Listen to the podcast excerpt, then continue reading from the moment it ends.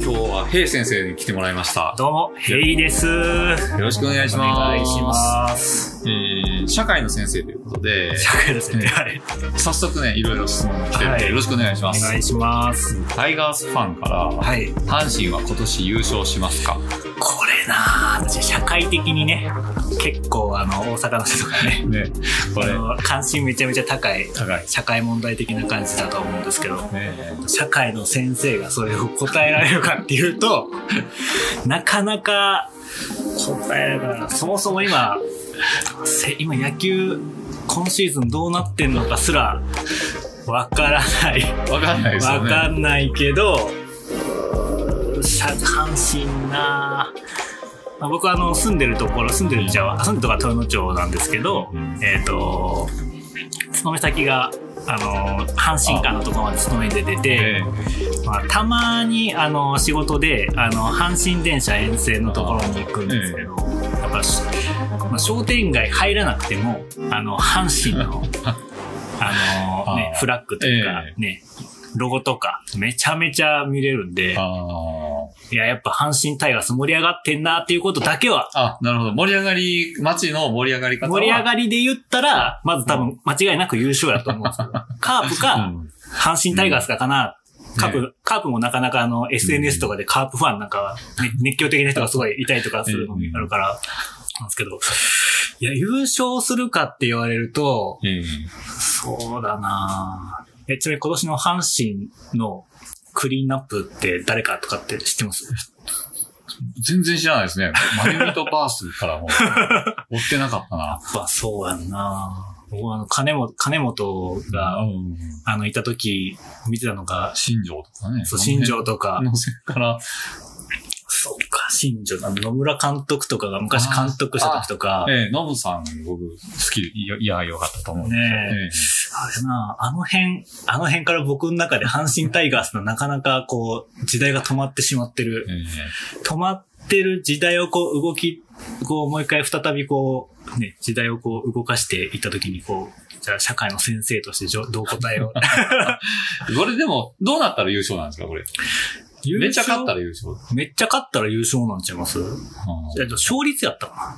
確かの勝率かなんかやったけ？ど、勝った数よりも、なんか、な雨の日とか、あの、ゲームが中止になっちゃったってやつとかも、全部こうひっくるめてあ考えたときに、あの、雨の日多いうん。チーム不利じゃないですか。うんうんうん。だから、あ、じゃあもう、勝率かな。一回しか試合せえへんかったけど、一回勝って、あ勝率100%やったらもう、優勝みたいな。優勝、優勝なんちゃいますあーきっと。でも、そうやな。まあ、ホームラン王とかには絶対なれないけど、一試合で、一試合で30本打ちますみたいな打席はないからな。まあ、阪神。まあでも優勝ちゃいますかね、これね。盛り上がりで言うと。盛り上がりで言ったら、そうだな、日本シリーズ、ない、無理やからな、セリーグ同士やから、ね、カープと、カープ対阪神タイガースっていう日本シリーズがあったらええけど、それないから、うん。ない時にこう、じゃあ、どっちって言われたら、うん、僕が目で見た限りの盛り上がりで言ったら、うん。断然、阪神タイガース。優勝。どうやっ、優勝しますか？優勝ちなみには、あちなみに、プロ野球とかって見に行ったことってあります？プロ野球は一回もないですね。あ僕もないですね。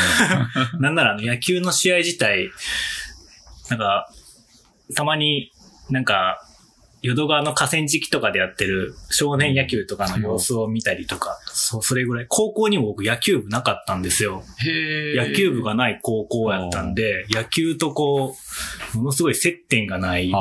僕自身もサッカー部やったし、うんグラウンド使ったのサッカーとラグビーやったんで、うん。今時はなかなか珍しいようなとこやったんで、野球部がなかったからもう、高校野球もそんなに、こう、関心が薄い、薄い言ったら怒られるな。まあ見るときは見るんですけど、うん。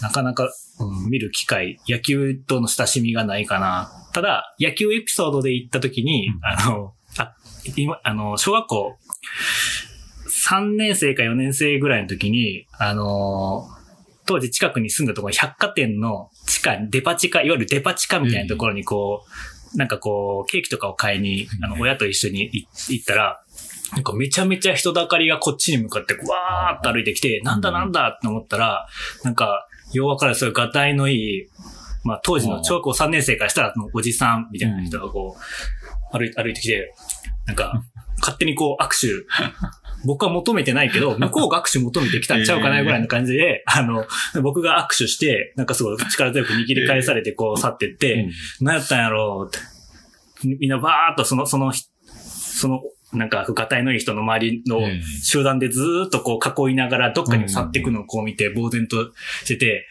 あれ、原辰則やでってああ、へえ。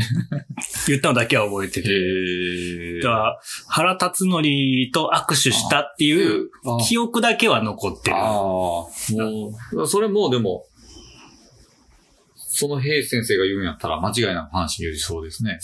そうですね。あ、でも、腹立つのりという握手した男。握手した男が、でもそういう風に考えたら、巨人優勝するのかな？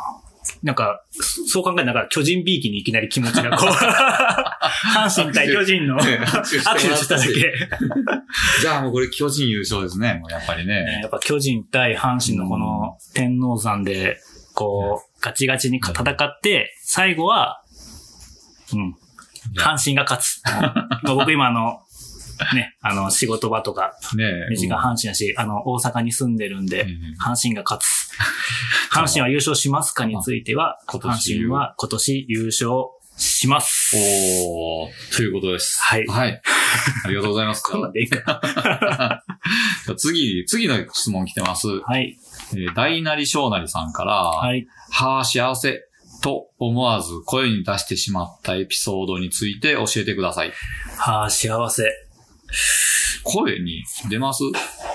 声に出る、はあ、幸せっていうのは声に出ないけど、うん。なんか声にそういうのを出したことがあるなっていう。いや、よくあるのは、なんか疲れた時にお風呂入った時とかあるかもしれないけど、もうそういうレベルじゃなくて、これめちゃめちゃ良かったって思ったのでいくと、僕あの、昔ちょっと病気をして、ちょっと長期間入院するっていうことが、まあ3ヶ月ぐらい入院するっていうことがあって、えー入院してる間って、ずっと病院食うんで、あの、まあ、すごい健康にいいものを毎日作ってくれて、あの、病院のね、あの、うん。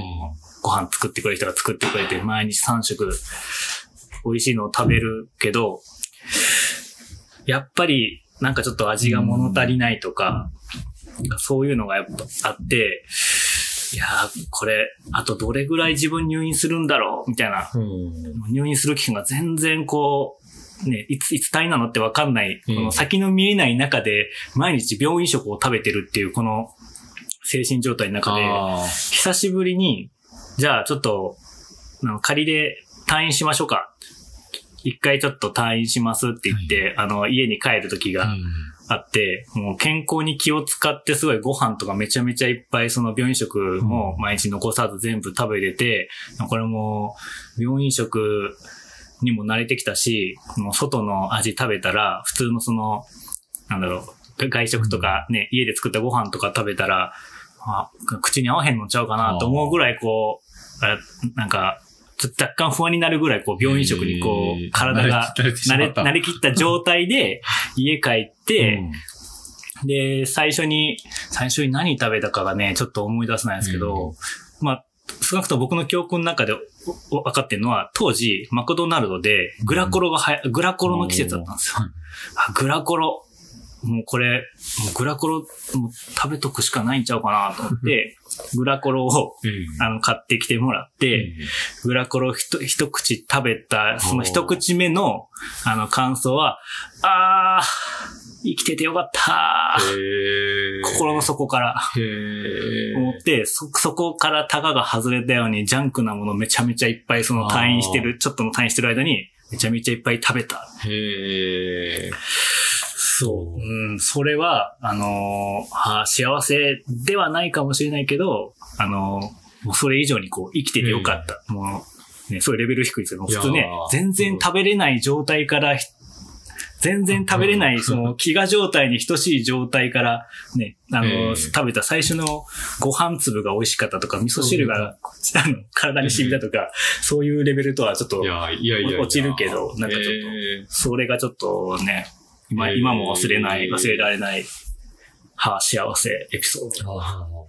いや、まあでも味覚、味覚ってほんまにもう、その原始的な、あれやから、備わった機能やから、そこを刺激されるともう、原体、こう、すごい原始的体験として、こう、強く残るんですね。でも五感で、その、はあ、幸せって感じるときって、うん。あるんかな？なんか視覚で、なんか目で見たもので、はあ、幸せって感じることなんか、あるあ、でも、僕結構視覚情報に頼りますね。へ子供可愛い、遊んでて、景色が綺麗で、ああ、あこの幸せを目に焼き付けとかねば、みたいな。ああ、はあ、幸せってなるか。確かに確かに。え？嗅覚とかは？嗅覚やと？嗅覚で言うと、でも、最近妻に香水買ってもらって、はいやっぱりいい匂いすると、あ、嗅覚の、こう、いい匂いの刺激って、すごいこう、あ、これがこう、幸せないを感じる。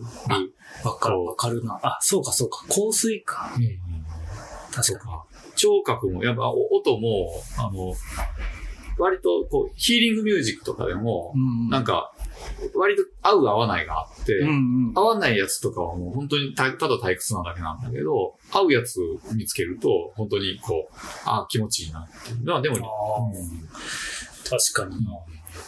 あ、うんあ、それでいくと、今の話じゃないけど、よくよく考えたら、僕も毎日、あの、香水つけてってますわ。あなんでって言われたら、なんとなく、こう、いつも香水つけるときってどうやってつけます？ちなみに。僕、あの、でも場合によってですね、あの、さすがに、僕野菜地やってる時はあんまり匂いつけさせたら、うん。ちょっとあかんから、腹とか、こう、ああと足とか、中とか。か。うん。あー。もう鼻に遠い位置につけて、でそれ以外の日はだいたい胸、胸に。あ、自分でこう、え、胸で吹きかけるタイプですか、あ、そう、全然つけ方ちゃう。の僕はあの手首につけて、うん。なんか手首をトントンってしてから首につけるのがあってその手首でやったやつを、あのーちょっと仕事とかしてる最中に、もうすごいイライラした時にこう、こう、なんか、時計、うん。時計とかのところら辺近いんで、うん。なんか時計をこう、なんか見見つつ、なんか時計くるくる回しつつ、みんなにバレないようにこう、スッとこう自分の手首を、匂いを嗅いで、なんかうん。若干のこう、気持ちを。いや、癒しうん。はあ、幸せとまではならないけど、なんかそんな旗から見たらめちゃめちゃ気持ち悪いよ。30代のおっさんが、ななんや、こいつ、手首に寄ってんぞ。見られないようにめちゃめちゃ気をつけてるつもりやけど。まあでも自分の匂いフェチ、僕もそうなんで。ああそうもうずっと、何年言うたら僕、こう体触ってはクンクンクンクン。そうなんや。爪の裏とかもクンクンクン、こう考えるふりしてクンクンクン。匂いはありますそんな。でも自分の匂いは割と、僕匂いきつい方なんで結構。あ、そうなんや。えええ全然そんなの感じんけどな。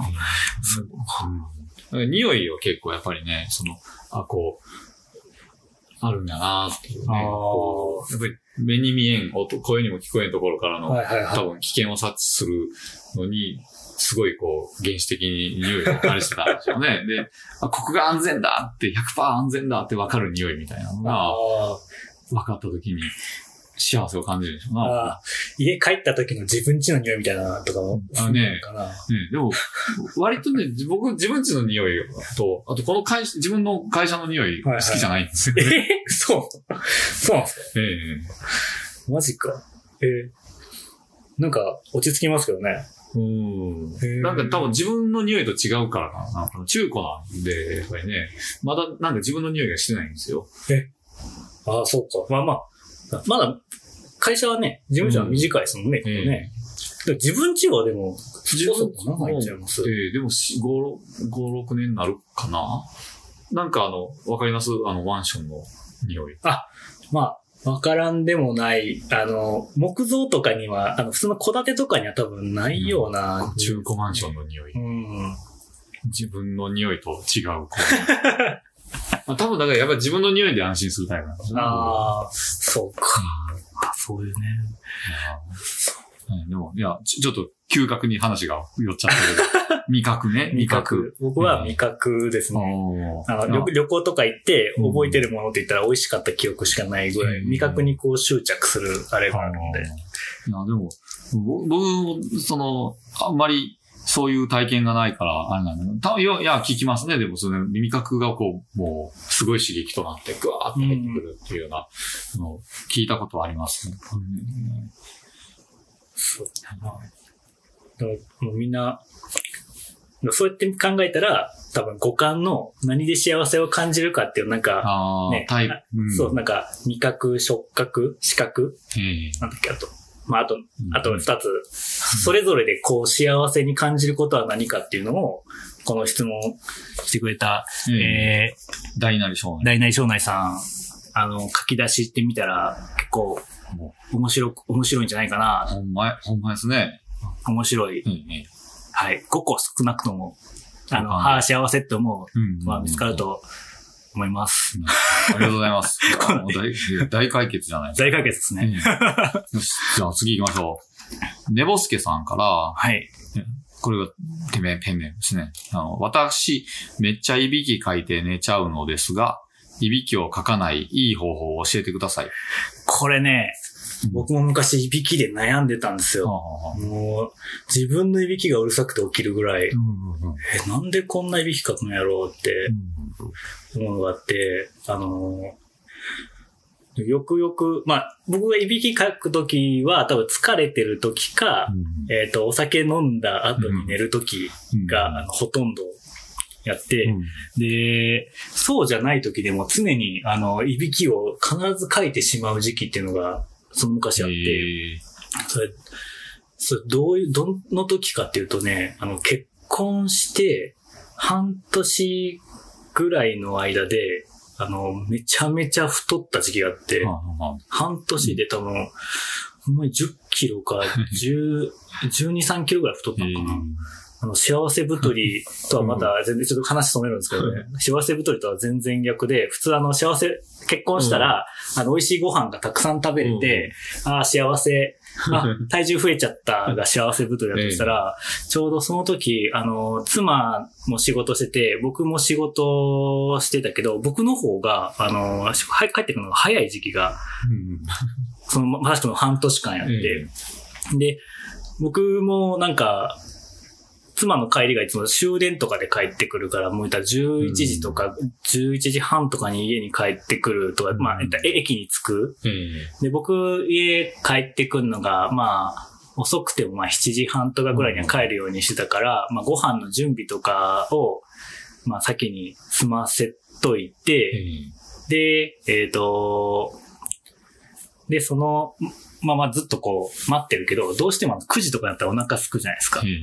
ええさっき食べようって。さっき食べます。ほんで、あ、お腹いっぱいだなって思って、で、で、妻を、まあ、駅まで、じゃあ迎えに行こうかと。もうずっと待ってたし、迎え行こうか、うん駅まで迎え行きます。疲れたな帰り道に、マクドがあったり、そう、誘惑が多かった。ええラーメン屋とか。で、僕も食べたやろって感じなんですけど、ええまたお腹空いて、ええわかります、わかります。で、もうそのまま、じゃあ、ま、今日はマクド行こうか、ラーメン屋行こうか、ラーメン屋行こうか、うんマクド行こうか、みたいな。もうそんな感じやって、なんかあの、なんかそのラーメン屋さん行ったら、あのーポイントカードみたいなのがもらえて、あの、一杯で一つポイントがあって、5個ポイントたま、たまったら、えっ、と、一杯無料みたいな、そういうシステムのラーメン屋さんがええ帰り道にあって、それのポイントカードが一週間のうちに、じゃ、一週間じゃない、なんかね、多分、5日ぐらいで溜まったんかな。1日、まあ、ええ。もちろん2人で頼んでるから、あー。あの、2ポイントずつ溜まるけど、それでも週2とかで同じラーメン屋さんに行って、またその週の違う週に別のラーメン屋さんに同じ週で行ったりとか、で、間にマクド挟む。ええ。で、家のご飯ももちろん食べてるし、で、まあ作った弁当とかの、弁当、弁当にあの、作っちゃったやつ残ったやつは次の日回すとかして、やりくり、やりくりっていうのがちょっとわかんないけど、えやりくりすんな、ね、あの、家で飯食えよって話なんですけど。ね、うん。うんっていうのがあって、めちゃめちゃ太ってた時期があ,、ったと。その時は、もう、いつ寝てもいびきをかいてて、えで、なんか、なんかの時に、妻の、えー、お姉さん夫婦と、お姉さん家族か、と一緒に、同じ部屋で寝るっていう機会があって、はいはい。結構広い部屋で雑魚寝みたいな。で、その時は、でも僕もお酒をちょっと飲んで、飲んでて、で、部屋の一番隅っこから隅っこで、向こう、す僕は一番隅っこで寝て、で、言ったら、妻のね、お姉さん家族とちょっと距離が離れてたと。で、もう僕も寝てて、なんか、全然気づかなかったんですけど、起きて、えー、その、妻のそのお姉さんに、ヘイさん、いびきめちゃめちゃうるさいな。ちょっと半切れで。ね、うちの、うちの妻にも、え、ヘイさんと一緒に寝てて、え、寝れる？って、うちのお姉さんがね、あの、妻に聞いて、妻は、うーん、慣れたのかな？最初うるさかったんか。え、ー思ったんですけど。うん。でも、まあ気づいたら、あのー気づいたらというか、さっき、あの、出た、その病気の話してたと思うんですけど、うん。その病気の、病気した時に、あのー全然動いてないのに、病院食、ずーっと食べてたら、言うたら多分消費カロリーと摂取カロリーのこうバランスがいいんでしょうね。うん。全然太らず、どんどんどんどん痩せてって、そんだけでだから10キロとか痩せて、うん。そっから、少なくとも寝てる間に自分のいびきを、こう、自分のいびきで起きるみたいなことは、ほぼなくなったぐらい、はい多分、自分のいびきの音はちっちゃくなった。いびきがかかなくなったってわけではないと思うんですけど、って考えたら、あの、まずは、痩せましょ痩せるということで。う。痩せ、痩せる。まあでもこの、うんどうしよう、この寝ぼすけさんが、もしもめちゃめちゃガリガリやったら、なおさら痩せ、なおさら痩せてくださいかな。ちょっと首周り痩せ痩せさせてくださいとか。ねえ。えいびき。ーうん痩せたら治るという。痩せた、痩せたら治った。あと、うつ伏せとかなのですかね。ああ、あ、でもたまに聞きますね。うつ伏せでね。でも、うつ伏せで寝てていびきかいたら逆に結構危険な、なんか危険な兆候なんちゃうかな。なんかで見たことある気がするな。なんか、うん、体にめちゃめちゃ良くない状態になってるっていう。怖いわけですね。それはそれで。ね、うん怖い、怖い。うん。ねもういびきなんか、それかもしくはもういびきなんて書くものと思ってしまうとああ、逆転の発想ですね。いびきうるさい。だからなんやねん、みたいな。うん。もう、うん。おたくらが静かすぎんねんぐらいの感じで。ぐらいの感じで。そうやなそう、いびき。まあ、とりあえず、多分、ね、この寝ぼすけさんの答えになってるかわかんないけど、社会の先生らしい答えでいくんだったら、あれやな、世界、世界のいびきの音、あの、日本やったらなんだろう、ガーガーとかグーとかそういう擬音あって、多分英語やったらあの Z でズーズーズー。多分これをロシア語とか、あの、フランス語とか、そういうのをいっぱいこうバーっと調べてって、どのいびきがいいかなって、あ。今日はどのいびき音にしようかなって思ってうん。うん、眠りについたら、朝起きたら、あ、今日はフランスのいびき書いてたわ、みたいな。こうなんか国際色豊かなこう感覚になって、うん。いびきもきっと嫌いじゃなくなるんじゃないかなと、ふとあ、思いました。いいですね。なんか、いびき録音するアプリとかありますよね。ねえ、ううんん。なんかそれで、あの、Google 翻訳かなんかでこうマイクなんか近づけて、やったら、どの国の言葉がこう、一番ヒットするかみたいな感じで、やってみてもらったらいいんじゃないでしょうか。わかりました。ということで、解決まあアプリを使おうアプリを使おう。や やったーったいやーこれでもう解決、バッチリ解決ー。です。解決よかった。えああ、よかったよかっーえーと、ちょっと、あれなんですけど、話は変わるんですけた。ど、はい。キャンプで欠かせないアイテムとかなんかあります？キャンプで欠かせない。これはもう欠かせんな。キャンプなぁえー、なんだろう。うーん、キャンプで欠かせない。キャンプで。キャンプって、キャンプで何するかとか、どんなキャンプかにも。まあまあよりますね。案外、まあ、なんか、どうですね。一個しか持っていけないみたいな感じの聞かれ方だと、これかなとかってなるけど、欠かせないってなると、こうこう、まあ、まあ質問にもよるんですけど、はい。まあ、キャンプに隠せないでテントとかっていうのも、まあまあ、そりゃそうだよねっていうのも、はいはいはい。まあ、あると思うし、で例えば釣りが好きな人だったら、これ、これもう釣り竿だけは絶対持ってくねん。もう、山しかないねんけどな、みたいなのとか、こう、そういう、ミニ四駆だけ持ってくねん。キャンプで的、なあの、お方々のところ。的なとか、まあ、とか、逆に、このナイフでもうブッシュクラフトにハマってて、とか、こあ、これ、キャンプでこれせな、う、とか、もうこの椅子が相棒で、とかみたいな、これ、なんかあります？絶対って言ったら、捉え方で言う。そうだな僕の場合は多分音楽か、今だったら本かなあ、きっと。焚き火とか以上に、でもああ。焚き火ももちろんキャンプ、前はすごいハマってて絶対必要だって思ったけど、なんか、この間、あの、ソロキャンプする機会があって、うん。ソロキャンプした時に思ったのが、本をうん。ものすごい静かな環境で、あの、こう、バーっとこううん。読むのが、実はすごい貴重で、いいですよね。うん、なんかそういう時間の使い方っていいよなって思うん。いましたね。焚き火とかはあの、昼間はあんまりね、うん魅力が、僕、僕はあんまり感じないけど、本、本とか、うん音楽聴きながら、本をこう、ね、うんあの、日の光とかでうん読んだりするのって、なかなかいい時間だなと思ったんで、そうですね。僕の場合は本か音楽があったらいいなーって思うな。え、なんかありますか？キャンプで欠かせないアイテム。欠かせないアイテムね。うーん。まあ、のううううコーヒーですかね。あー、コーヒーな。うん確かに。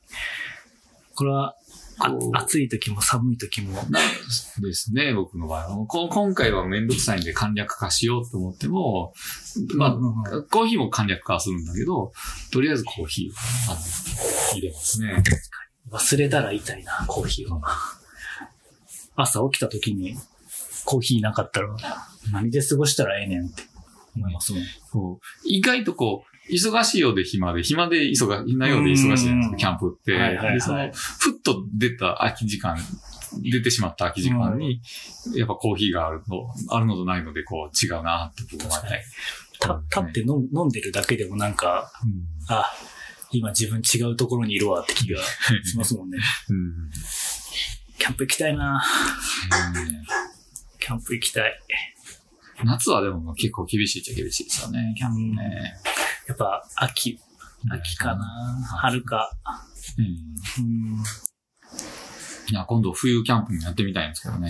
冬キャンプ、全然あの、話が、全然キャンプの欠かせないってこと外れるんですけど、冬キャンプで思い出したんですけど、昔あの、自然学校の、うん。あの、お兄さんお姉さん役みたいなんで、よ、よく、どういう経過、僕もあんまりよく覚えてないんですけど、北海道の黒町内町っていうあの、ニセコの近くにある、あの、自然学校のそういう冬のプログラム、うん。3月ぐらいのプログラムに、なんかそういうので、で、ね、あの、ボランティアので行ったことがあって、うんその時に行ってから何するか聞かされてう、ん。で、雪上キャンプです。言われたのがすごい印象的で、その、めちゃめちゃ、あの、雪積もってるところにキャンプ道具こう行って、その、テントだけ立てて、テント、テント立てて、一応タープも立てて、で、その周りにコンロみたいなのを使わなあかんと。で、火はマナするって言って、あの、灯油をこうガーッと気化させて、うんあの、それを、が蒸気になったやつで火を着火させてやるっていう、それを使ったんですけど、マナスルを置くための風防が必要って言って、うんそれを雪、雪でこう、固めめて台作ってとかってやる。る。そういう雪上キャンプがあって、で、その時、あの、小学校6年生、5年生とか6年生ぐらいの子供になってくると、すごい、なんだろう、チャレンジ精神がすごくて、これあの、雪で、雪掘って、んで、上にこう、なんかシートかなんか被せて、なんか落とし穴みたいなの作って、その落とし穴の中で寝ると、意外に快適やねんで、みたいな、その、自然学校の先生とか言ってんので、ほんまに寝た子が二人おって、でその日、外ものすごい夜突風吹いて、うんテントがめちゃめちゃこう、ペグとかでこう、う打って、打ってても言うて雪なんで、うん。バーッと吊らされて、めちゃめちゃ寝苦しかった覚えてて、でめちゃめちゃその、みんな、睡眠不足みたいな。でパッと。で、あ、起きて、うんで、その子たち、あの、落とし穴で寝てた子たち、こう、ね、大変じゃなかったって聞いたら、いや、全然うるさくなかったで。へー自然の知恵ってすごいな。すごいなでもう一回だから、もう機会、機会があったら、どうしてもやらなきゃいけない環境になったら、もう一回雪上キャンプみたいな、こう、冬のやつもこうやってみたいな気がします。ねえ。なんか、ねえ自分から行こうと思わんけど。そうそう。いいですよね。そういうのないのかななんか、強制的に、強制的に。今回はこの題材でキャンプしますみたいな、そういうのがな、ねあったらなかなか、それはそれで楽しいのかもしれないですね。